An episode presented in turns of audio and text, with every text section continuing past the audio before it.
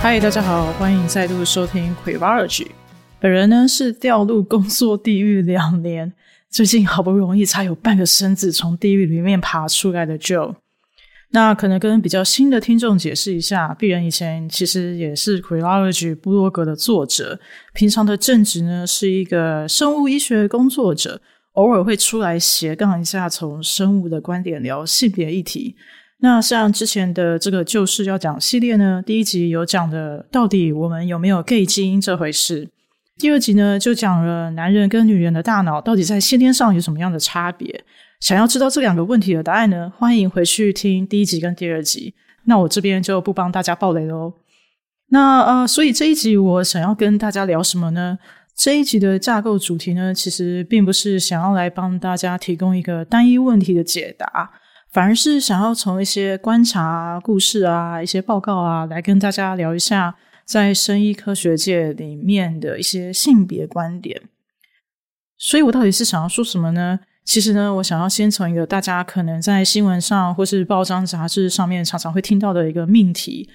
就是所谓的女性罹患忧郁症的机会是男性的两倍这个论述开始。首先，我想要先聊一下。女性是不是真的比男性还要容易得忧郁症？然后，当我们在聊所谓男性跟女性罹患某一种疾病的几率到底谁高谁低的时候，我们到底是在讨论女性跟男性之间天生的生理性别差异呢？还是其实我们是在讨论男性跟女性之间的性别角色差异？只是我们不知道而已。那最后最后呢，我还想要借这个机会来讨论一下，嗯，生医界长期存在的一些性别偏见的问题。然后这个问题呢，其实是如何造成女性在过往或是在现在仍然持续遭遇的一些医疗上的劣势。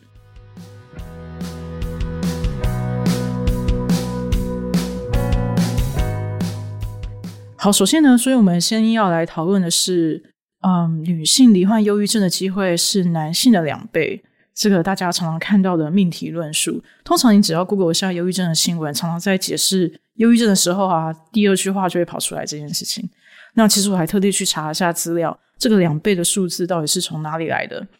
那根据美国 National Institute of Mental Health 二零二零年提供的资料，美国大概有百分之十点五的女性被呃被诊断出来是有罹患忧郁症的，那男性的数据呢，则是百分之六点二。它是没有给误差范围啊，但是光看这个平均值的话，男女的差别其实是不到两倍，大概是一点七倍左右。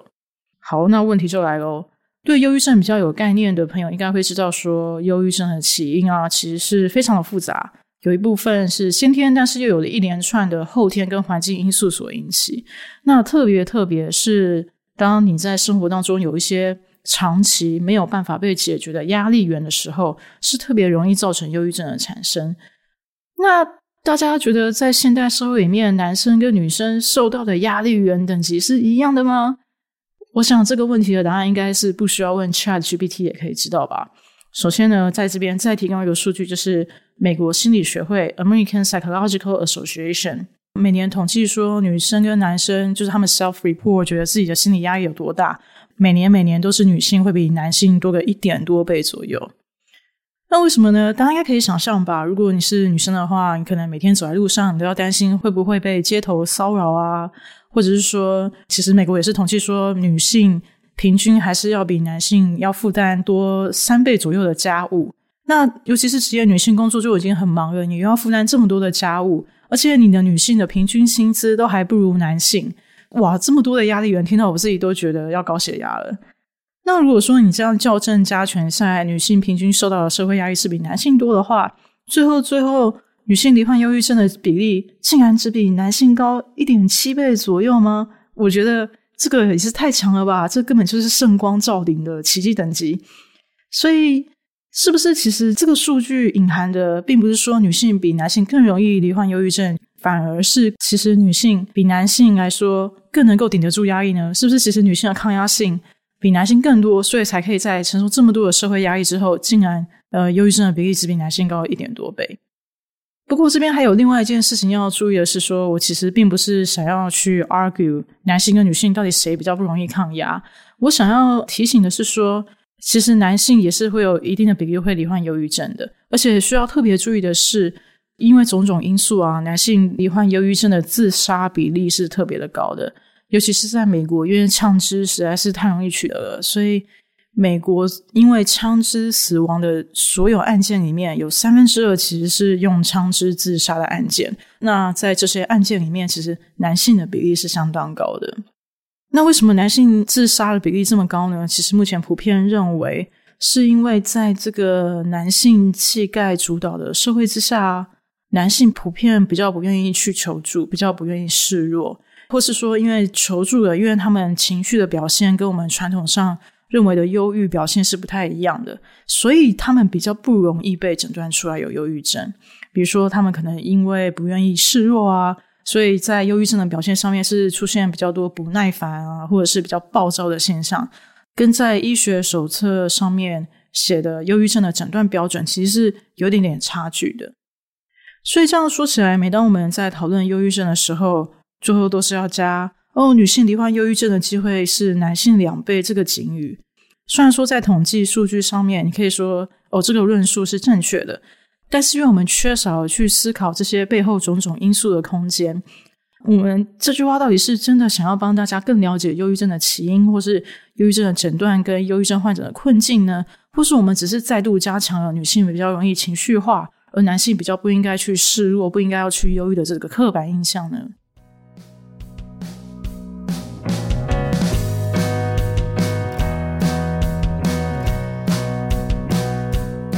但是我觉得，不管是讨论什么疾病，都要讨论男女差异这个问题，也不是只有在忧郁症上面看到。医学界对于性别差异的这个讨论跟统计啊，我觉得已经到了一种 obsession 或是一种执念的状况。就是不管讨论什么疾病症状，好像不加上男女比例的统计，大家会觉得你没有 you're not doing your job，然后你可能会被扣薪啊，或是诶，或是少了一个鸡腿便当之类的。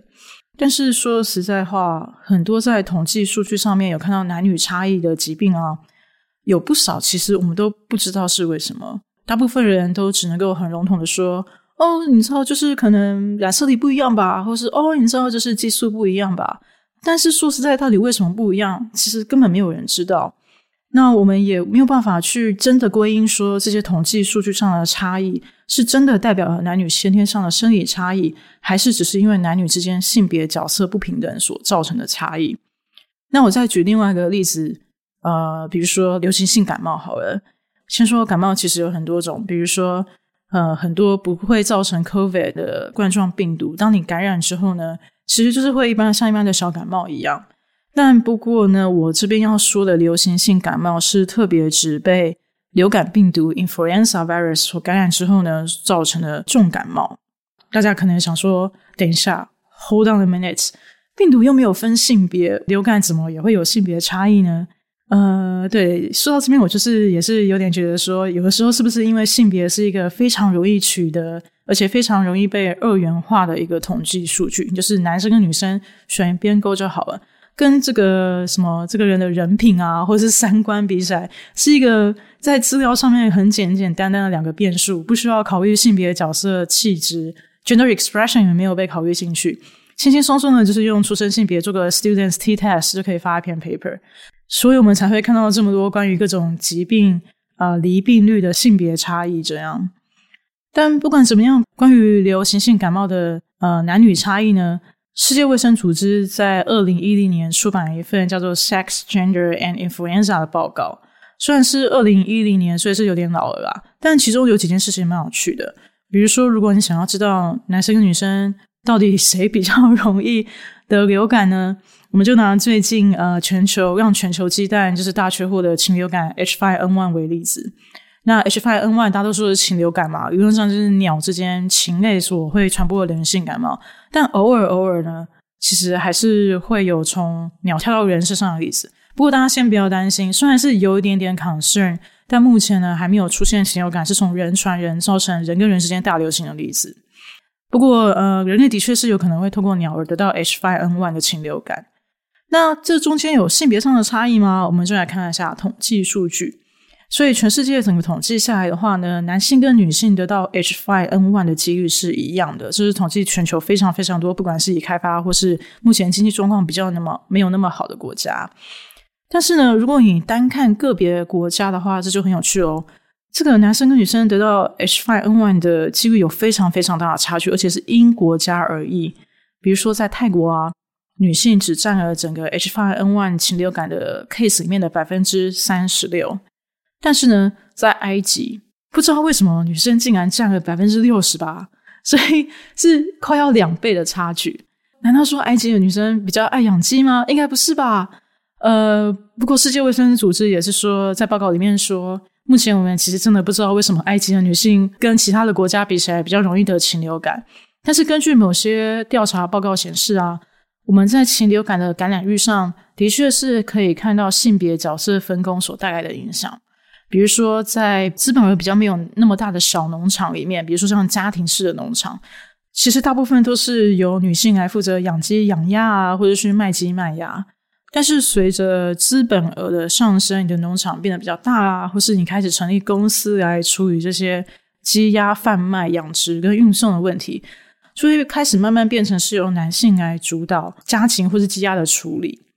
这就造成了男性跟女性之间根据资本额的不一样，所以呃，跟禽类或是鸡鸭相处的时间，或是感染禽流感的几率也就不一样了。所以这就还蛮有趣的。别忘了，刚刚我们有提到说，全世界统计下来的话，男性跟女性得到 H5N1 的几率其实是差不多的。也就是说，男性跟女性非常有可能罹患禽流感的几率，并不是因为他们先天生理上有什么样的差异。而是因为他们后天的角色性别分工，造成了这个禽流感变成了是一种职业病，而不是性别病。所以这边就想要再度呼应到我们刚刚从忧郁症学到的例子，在计算罹病率的时候啊，有很多非生物学或是非医学的事情你要考虑进去。除了刚刚说这边每个职业上的风险不一样啊，或者说男生女生被诊断出来是忧郁症的标准不一样，还有另外一件事情就是说，因为统计呢。有黑数的问题，就是你一定要去看医生，然后才会被记录说要被诊断，你才会被记录说哦，这边有一个人他得了禽流感或是得了忧郁症。所以在看离病率的时候，这个统计数据，呃，你还要去考虑说这个数据有没有真实的反映到我们现实的状况。比如说，呃，你如果得了小病啊，有些人得了小病可能就不会去看医生。比如说，有人得可能得了 COVID，但是因为他没有什么症状，或是因为症状比较轻微，他也没有发现，所以他也没有去测，没有去测呢。就不会在每天的记者会被报告出来，所以罹患某种疾病的严重程度呢，其实也会影响到所谓罹病率的统计。那我们再度回到流感这个例子里面，刚刚所提到的这个二零一零年 WHO 的报告里面，也的确有指出来说，不只是禽流感，其实在一般的流感的 case 里面，好像也有看到女性得到流感之后会比较严重的这个情况。不过，这其实是有点算是在暴力统计之下得到的结果吧。因为其实，在大部分的情况里面呢，得到流感之后的严重程度是跟年纪比较有明显的正相关的。性别就是，好像还好，没有像年纪一样可以看到这么呃明显的关联。但是，的确，他们在统计下来之后，发现女性感染流感之后会比男性稍微严重一点。但是呢，同时我们这边又要再度呼吁。这个罹病率的严重性，其实也会跟你的性别角色分工是有所关联的。比如说，大家应该知道，说小孩子就是在呃 daycare 啊、幼儿园或者在学校非常容易感冒吧，三不时每三个月就要感冒一次之类的。那因为现在女性呢，还是大部分都是在扮演主要去照顾小孩子的角色，所以他们也比男性更容易感染当季最流行、最生猛的流感病毒。那又因为他们同时担任 caretaker 的角色，其实是有时候是会撑住，想说啊，万一我生病休息啊，小孩子怎么带啊，或者什么的，所以他们就会更容易撑撑撑撑到真的要非常严重了，才不得不去看医生。所以就很容易造成说，你账面上看到女性得到流感的时候，都已经是比较后期、比较严重的状况了。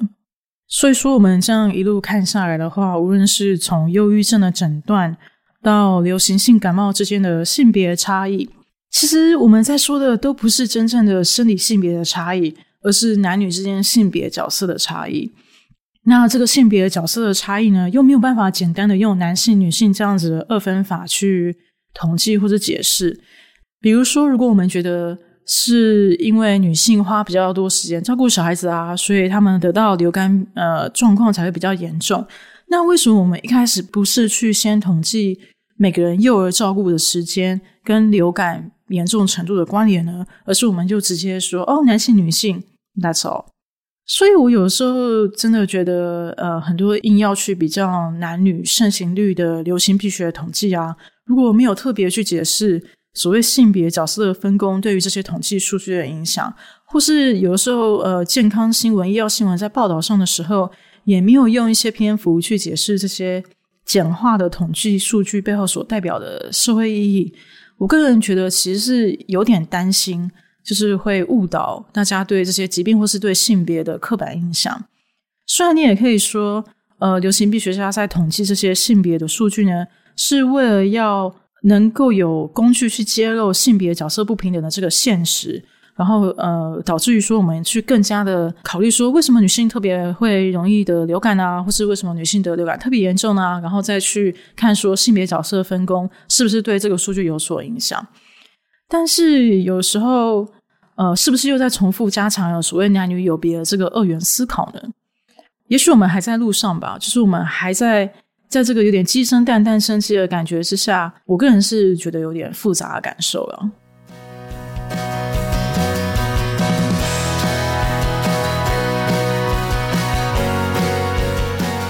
虽然前面吐槽了这么久关于性别差异的暴力统计啊，不过就像我刚刚说的，有部分的我其实也是可以理解，有的时候科学家或是医生或是流病学家。会做这些统计呢，是为了想要更了解，呃，这些疾病的产生原因啊，不管是想要对症下药，或是先做好预防措施，或是像刚刚说的，在行为上，在社会的性别角色上，先做一些 intervention，让就是男性跟女性之间所受到的医疗照顾可以更加被平等对待。尤其是过往以来，医学界的意见常常都是被由男性主导的。所以，大部分的时候，女性的健康需求其实是被忽略的。诶，不知道大家有没有常常听到一个故事，就是说，其实到现在啊，当女性的医生进到诊间的时候呢，病人常常会说：“诶，医生，诶，意思就是说，他们常常觉得，哦，医生就应该是男生啊，女生进来大部分应该就是护士吧。”那这个故事就是说明了医生跟科学家过往几百年。大部分都是男性来主导嘛，就是男生的医生或是男性的科学家，所以本身就有一些不少性别刻板印象的传统。虽然说到最近几年已经有在改善了啦，比如说在欧洲的国家，这个男性跟女性医生的比例是稍微接近一半一半的，但是很多国家的男生医生还是比女性的医生多，尤其是美国、韩国跟日本啊。女性医生的占比是低于百分之四十的，而且在科别上其实有过度集中在小儿科跟妇产科的问题，所以在医学诊断或是治疗上面有性别歧视的问题呢，我觉得好像嗯，就是好像也不意外啊，虽然就是很悲伤。举个例来说好了，大家知道 hysteria 这个字吗？hysteria 这个字呢，平常是被用来形容情绪比较不稳定啊，或是比较戏剧化的情绪表现。大家可以想象，比如说尼克拉斯凯奇，或是八零九零年代大家很熟悉的马景涛之类的。那 hysteria 这个字呢，以前还被用来形容某一种过度戏剧化的人格障碍。但是 hysteria 这个字呢，其实是来自于希腊文的子宫，意思就是说，以前我们当我们在说哦，这个人实在是太 hysterical，实在太戏剧化的时候呢，他其实是在说，哎，你这人实在是太子宫了。这个 comment 非常有问题吧？对，所以大家现在最好就是避免用 hysteria 或是 hysterical 这个字。其实我最近还有看到有蛮多人开始在提倡说，不需要不要用性别相关的 slur，就是不要用性别相关的脏话。比如说，如果你要骂呃对象是女生，你就不能用 bitch；或是你想要骂一个男生的，你也不要用 dick。不论是讨厌的男生或女生，一律就是骂他们 asshole。因为我们每个人都有 asshole，所以在 asshole 面前呢，是一个人人平等，这是一个 gender neutral 的脏话。这是题外话啦。总之呢，从 hysteria 这个字呢，我们就可以看得出来，医学史上，呃，其实长期以来对女性都有非常非常多的偏见。就像我刚刚说的，哦，女性就是比较容易有情绪上的问题啊，或是女生就是比较容易忧郁等等。那这些偏见呢，在六零年代又因为某一个意外，然后让女性的医疗处境是更加的雪上加霜。诶，那大家可能会未听先猜，我现在讲的这个意外的故事呢，是不是关于避孕药呢？不过其实不是，这个故事呢，虽然跟怀孕有关，但是跟避孕药没有关系，而是一个叫 thalidomide 的药，翻译叫做沙利麦豆。那这个药呢，当年在五零六零年代被发现的时候，被用来当做镇定、安眠或是减少孕吐的药。那因为它跟酒精不会交互作用，所以当时一时之间被当做神药来看待。全世界的医生呢，开出了一大堆的 thalidomide，尤其是有些呃孕妇有孕吐的问题，服用了 thalidomide 之后呢，有明显的改善。然后其实孕妇们本身也很开心，觉得哇，实在太好了。结果过了一年多之后，才发现怎么会有一堆婴儿都出现了 birth defect，而且是很多很严重的缺手、缺脚啊，或是一些器官的缺陷。然后才发现说，这原来是因为呃，thalidomide 可以穿过胎盘，对胎儿造成一些影响，所以这就造成了呃那几年产生了非常非常多畸形的新生儿，是一个非常非常大的悲剧。那这个悲剧一方面导致于美国管食品药物安全的 FDA 加强了更多对于药品跟食品的通关机制，那同时又因为政府实在是太害怕这个悲剧会再度的上演，于是就规定说，只要有怀孕可能的年轻女性都不准参加新药的临床试验。那大家可以想象哦，就是说从七零到九零年代之间通过的新药。其实，在上市之前，都是没有足够证据证明说这些药是不是会对年轻适孕年龄的女性带来更多的副作用。所以你这样想想，是不是有点可怕？而且也的确，从一九七七年到两千年之间，有八成的新药下架，都是因为那些药对女性的副作用特别大，或是只有对女性有一些副作用。好在这件事情在一九九三年的时候被美国国会立法规定说，新药的临床试验。从那之后，一定要有足够的女性参与，证明呃是安全有效，对所有人都是安全有效的，才可以让你过关，呃上市贩卖这样子。但是在比新药开发更早之前的学术研究阶段，其实有更长的一段时间，很多人也是为了什么统计方便啊，为了减少变数啊，为了发表论文方便啊。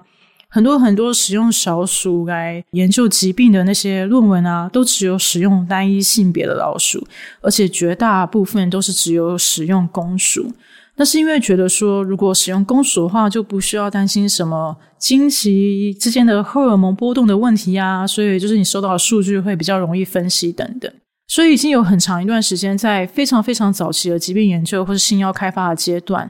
那些被研究出来有效的疗法，其实就只有对公鼠有效，但是对母鼠有没有效呢？没有人知道。到了二零一六年，美国国家卫生研究院才白纸黑字规定说，所有的学术研究都必须要同时包含公鼠跟母鼠，除非你有极度正当理由，比如说这个疾病只有在公鼠上面看到等等。那这部分我本人是可以作证，就是。我们的确是有在呃确实的执行说，我们不管什么实验，都一定都要包括就是相同数量的公鼠跟母鼠等等。但是不过这个白纸黑字呢，也只能规定美国国家卫生研究院所赞助的学术研究，在药厂的研究呢就不在此限了。那我是听说有一些药厂的研究依然是只有使用单一性别的老鼠，也就是用公鼠来做研究，所以大家可能就是可以稍微关心一下这部分的发展。